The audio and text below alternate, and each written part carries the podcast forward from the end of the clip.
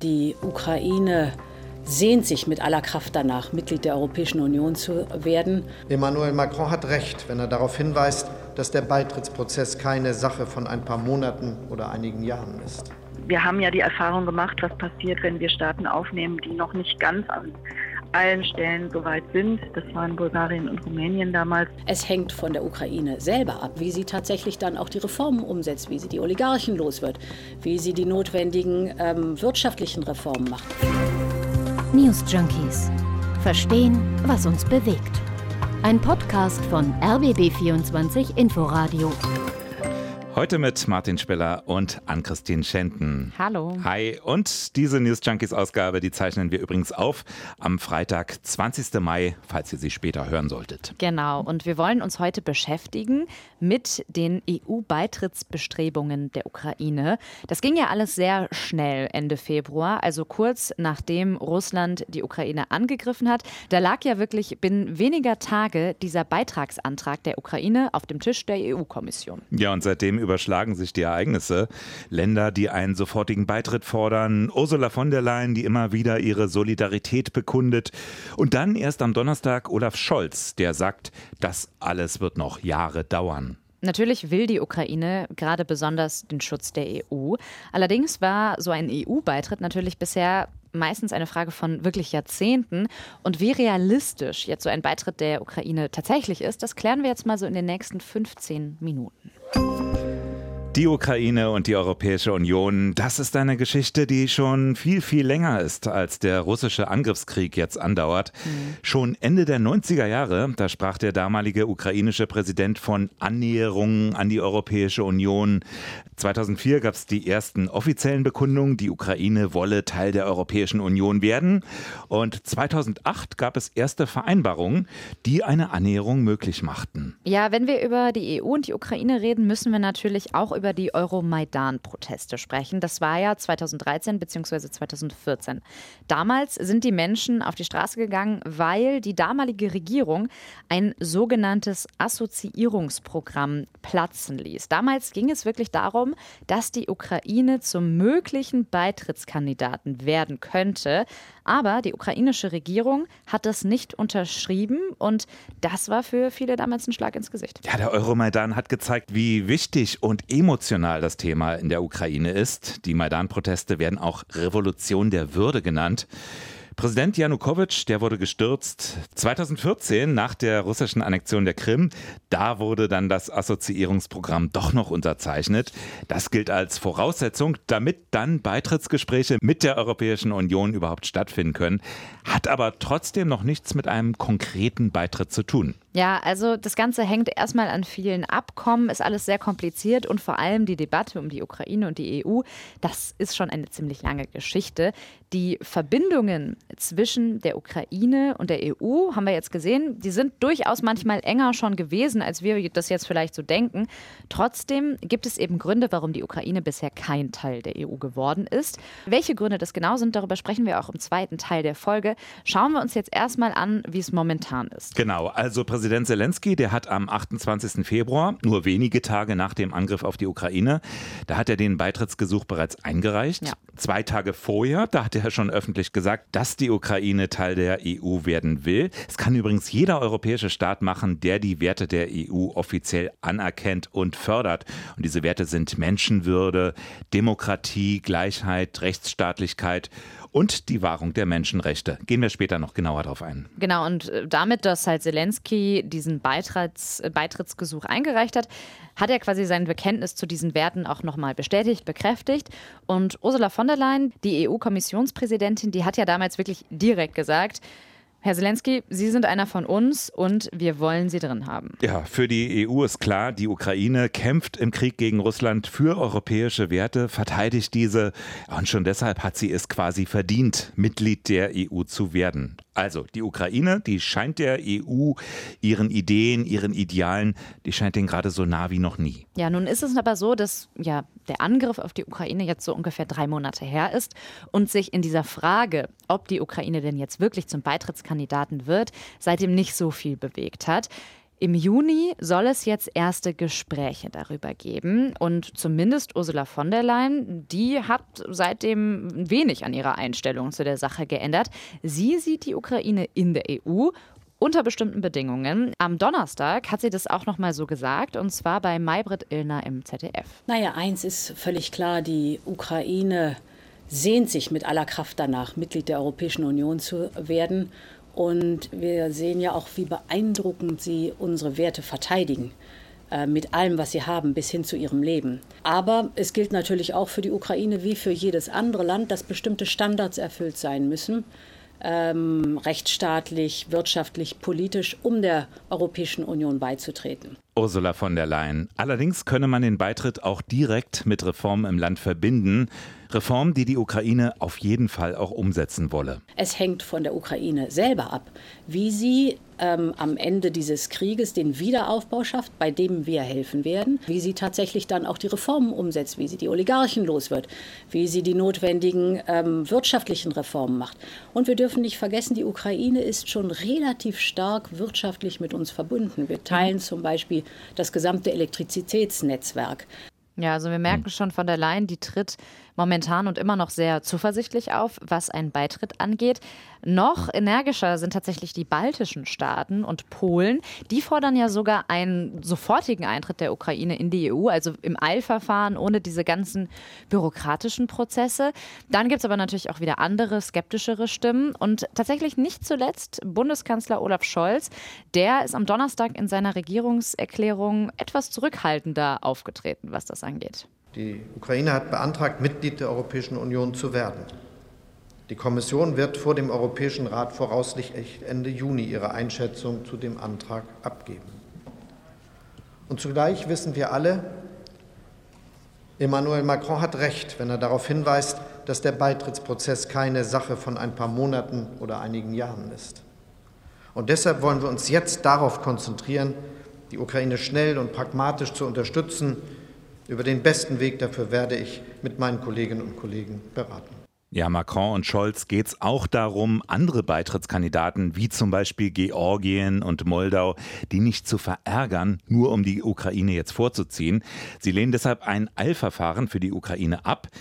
Andere sehen das noch kritischer. Die sagen sogar, ein Beitritt der Ukraine, der könnte die EU in den Krieg mit reinziehen.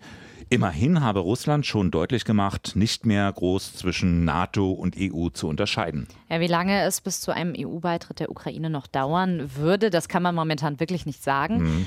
Nach einem schnellen Beitritt sieht es ganz ehrlich nicht aus. Wie gesagt, im Juni berät die EU-Kommission über den Antrag. Dann werden wir mehr wissen. Ja, wie ein Land eigentlich EU-Mitglied wird, dafür gibt es ein festgelegtes Verfahren. Das sieht vereinfacht gesagt so aus, ein Land stellt eben einen Antrag, das ist im Fall der Ukraine ja auch schon geschehen.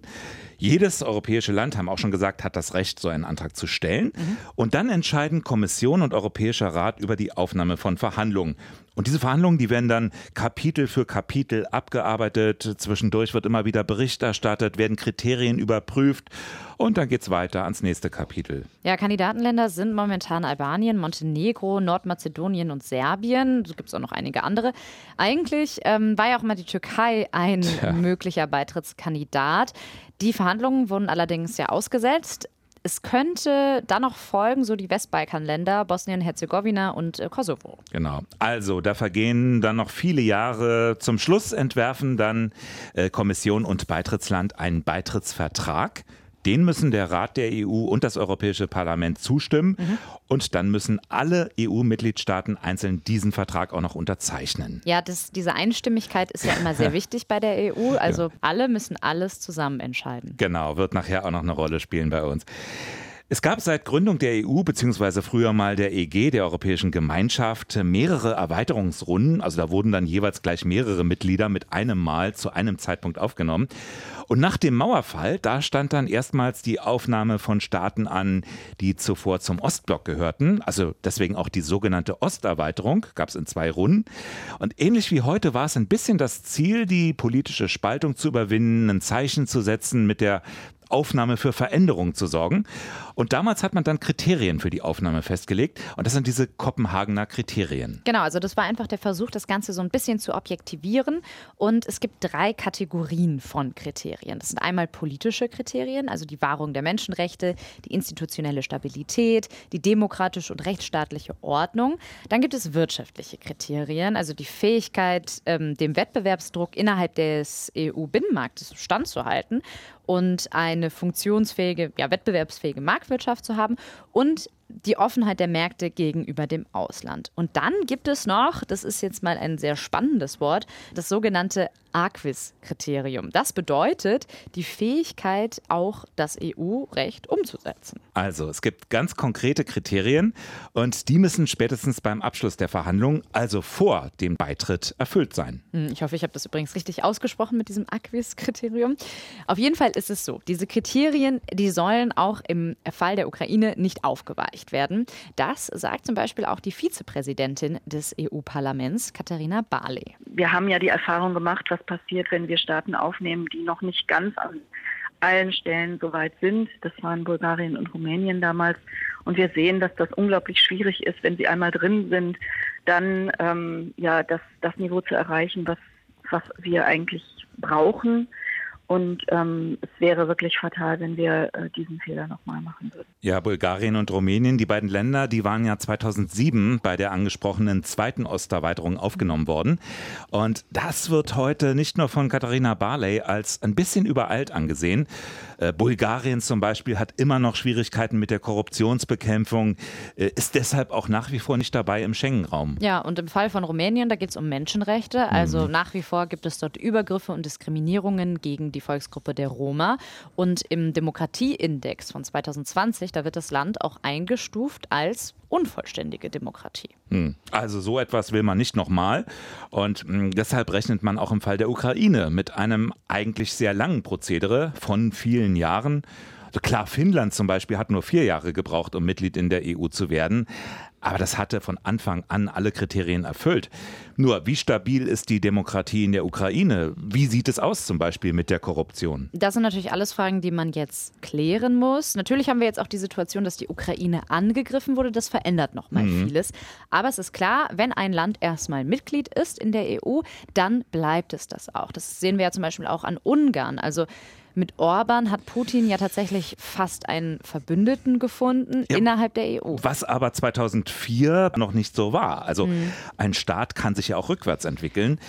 Er kann sich aber vielleicht auch zum Positiven entwickeln. Das ist ja immer das andere Argument. Also wenn man ein Land aufnimmt, dann kann man damit demokratische Prozesse beschleunigen. Hat in einigen Fällen auch ganz gut funktioniert. Griechenland zum Beispiel. 1981, da war man erst lange ganz skeptisch. Man fürchtete eine Art Störenfried. Es gab schon damals das konfliktbehaftete Verhältnis zur Türkei. Ja, und das natürlich vor dem Hintergrund, dass erst wenige Jahre zuvor die griechische Militärdiktatur zu Ende war. Das war in Spanien ja genauso. Also das Land wurde hm. 1986 aufgenommen, nur neun Jahre nach dem Ende der Franco-Diktatur. Eben auch, um die Folgen zu überwinden. Und man kann jetzt sagen, das hat ja gut geklappt bei den beiden Ländern. Wo es nicht ganz so gut geklappt hat, äh, wir haben es schon erwähnt, ist die Türkei, Beitrittskandidat seit 1999. Jetzt kann man sich darüber streiten, ob es die Türkei selbst war, die sich in der Zeit zum Unguten entwickelt hat oder ob auch einfach die Enttäuschung über die endlosen Verhandlungen dazu geführt hat, dass der Frust immer größer wurde. Ähm, dann kam ja auch noch der Regierungswechsel Erdogan. Genau, es ist wahrscheinlich eine Mischung. Man wollte eine Perspektive geben, dann aber auch nicht wirklich von Seiten der EU. Ein bisschen hat man das Problem wahrscheinlich auch immer weiter vor sich hergeschoben und hat dann so eher über eine privilegierte Partnerschaft hm. nachgedacht, so hat man das dann genannt. Und jetzt ist es ja wirklich so, dass wir die Situation haben, dass die Türkei als Beitrittskandidat nicht mehr in Frage kommt. Ein bisschen möchte man ja auch bei der Ukraine so das Zeichen setzen, die Hand ausstrecken, weiß auf der anderen Seite aber auch, dass das dann Hoffnungen weckt, die vielleicht so schnell gar nicht erfüllbar sind. Ja, Solidarität ist dann natürlich immer das Stichwort. Wir können bei dieser Frage, wie viel äh, ja, Commitment die EU da vielleicht eingehen will, mal auf das schon erwähnte Assoziierungsabkommen von 2014 zurückkommen. Das ist ja sowas wie der Grundstein dafür, dass es irgendwann überhaupt mal Beitrittsverhandlungen mit der Ukraine geben kann.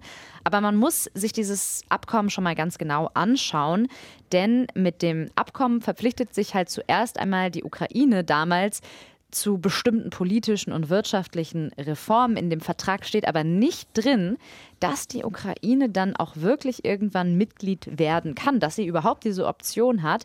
Das hat die EU damals auch ganz bewusst gemacht. Es gab auch ein bisschen Streit innerhalb der EU, ob die Ukraine denn jetzt überhaupt diesen Status bekommen soll. Das Problem ist natürlich, dass es diesen Grundstein gibt, weckt natürlich viel Hoffnung bei den Menschen in der Ukraine. Es ist natürlich auch erstmal eine Bedingung, und ohne die es nicht geht.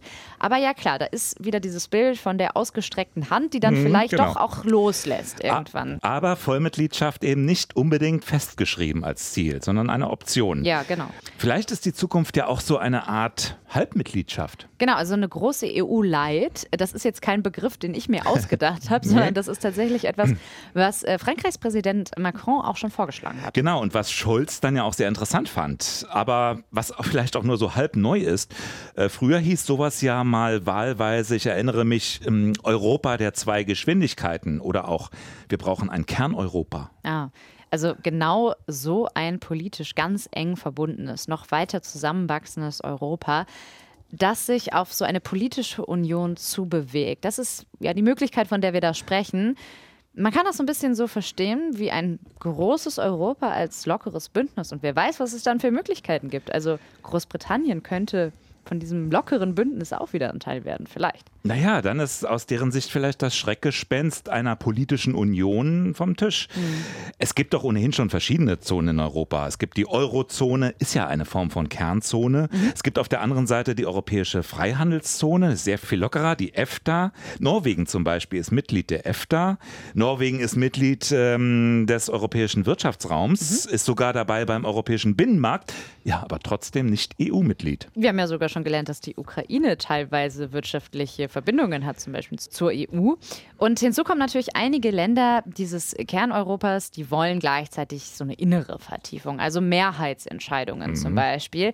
Das ist ja, wir haben ja diesen Einstimmigkeitsprozess bei der EU schon angesprochen. Es ist ja immer wieder ein Problem bei ganz wichtigen Entscheidungen. Also Ungarn zum Beispiel blockiert da gerne. Genau. Ähm, und Bundeskanzler Scholz hat das diese Woche in seiner Regierungserklärung ja auch nochmal gefordert, dass man zu diesen Mehrheitsentscheidungen hingeht.